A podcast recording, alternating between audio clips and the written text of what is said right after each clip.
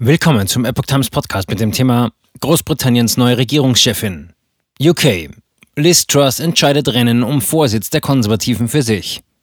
Ein Artikel von Reinhard Werner vom 5. September 2022. In Großbritannien haben die Mitglieder der konservativen Partei Außenministerin Liz Truss zur neuen Vorsitzenden gewählt.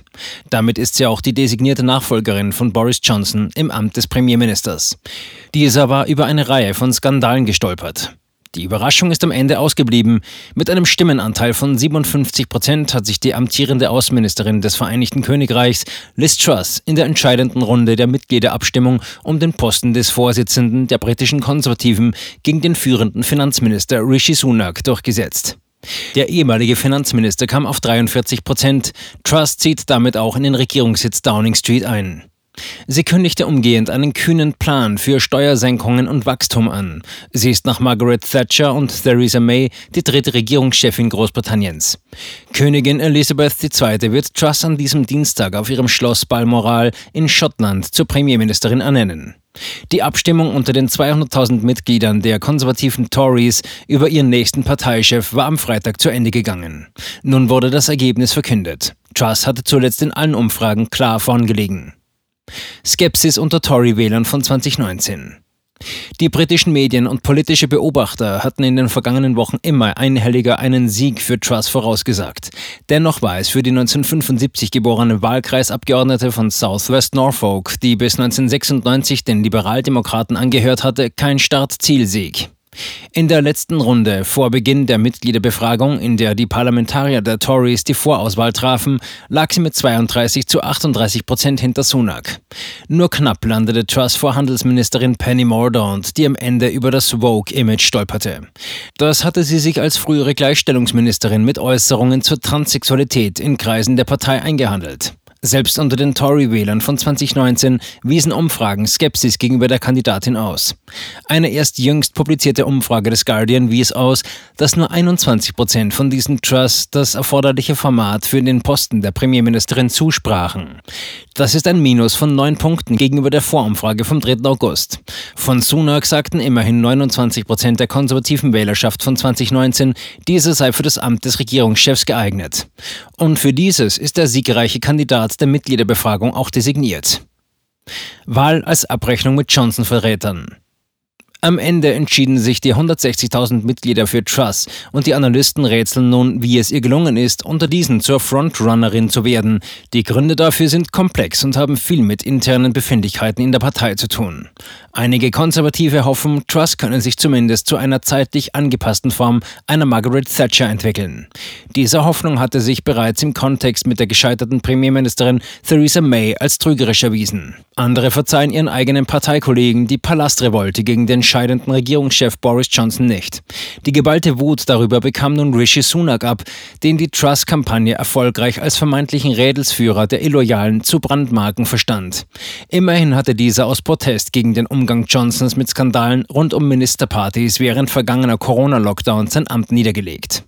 Zudem gelang es der Trust-Kampagne, die Abstimmung zum Duell zwischen einer vermeintlich hemdsärmeligen und bodenständigen Tochter kleiner Leute und einem glatten, reichen Herrenhausbesitzer zu erheben. Schon aufgrund seines Reichtums wäre dieser weit von der Lebenswelt einfacher Arbeiter entfernt. Truss führte stolz ins Feld, Ohrringe für 4,50 Pfund Sterling zu tragen. Ihr Gegenkandidat bevorzuge hingegen Prada-Schuhe zum hundertfachen Preis. Dagegen fand Sunak kein Rezept. Selbst sein Versuch mit dem Verweis auf Trust, liberal-demokratische Vergangenheit und ursprüngliche Anti-Brexit-Position zu punkten, war nicht von Erfolg gekrönt. Auf die mögliche Option, sich als treu sorgenden Familienvater darzustellen, im Vergleich zu Trust, die Mitte der 2000er Jahre eine außereheliche Affäre mit einem Abgeordneten gepflegt hatte, verzichtete der Kandidat. Liz Truss profitiert von ihrer Anpassungsfähigkeit. Dass Truss von der Remainer-Fraktion innerhalb weniger Jahre zum Liebling der Brexit-Befürworter der ersten Stunde werden konnte, illustriert zudem ihre Anpassungsfähigkeit, die ihr politische Beobachter attestieren. Ein Jahr nach dem Brexit erklärte sie, sie würde ebenfalls einen Austritt befürworten, sollte es zu einer neuerlichen Abstimmung kommen. Dies bewies sie in den vergangenen Wochen auch thematisch. Sie machte die explodierenden Energiepreise zum Thema. In der Sun sagte sie, sie werde unmittelbare Unterstützung bereitstellen, damit die Menschen sich nicht mit unbezahlbaren Energierechnungen konfrontiert sehen.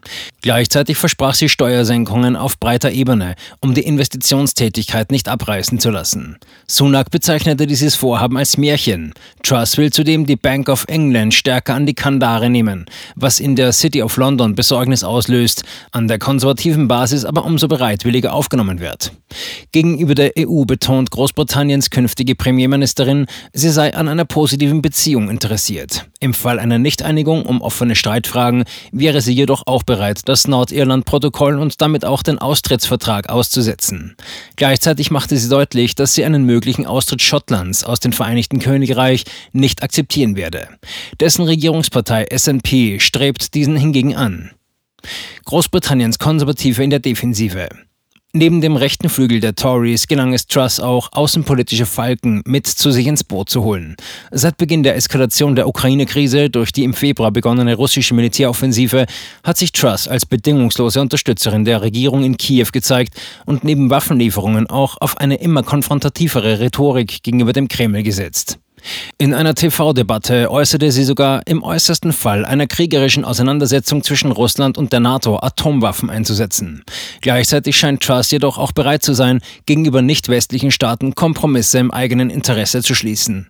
So betonte sie, die Zusammenarbeit mit Saudi-Arabien intensivieren zu wollen. Damit will sie die Versorgungssicherheit bezüglich der Energie gewährleisten.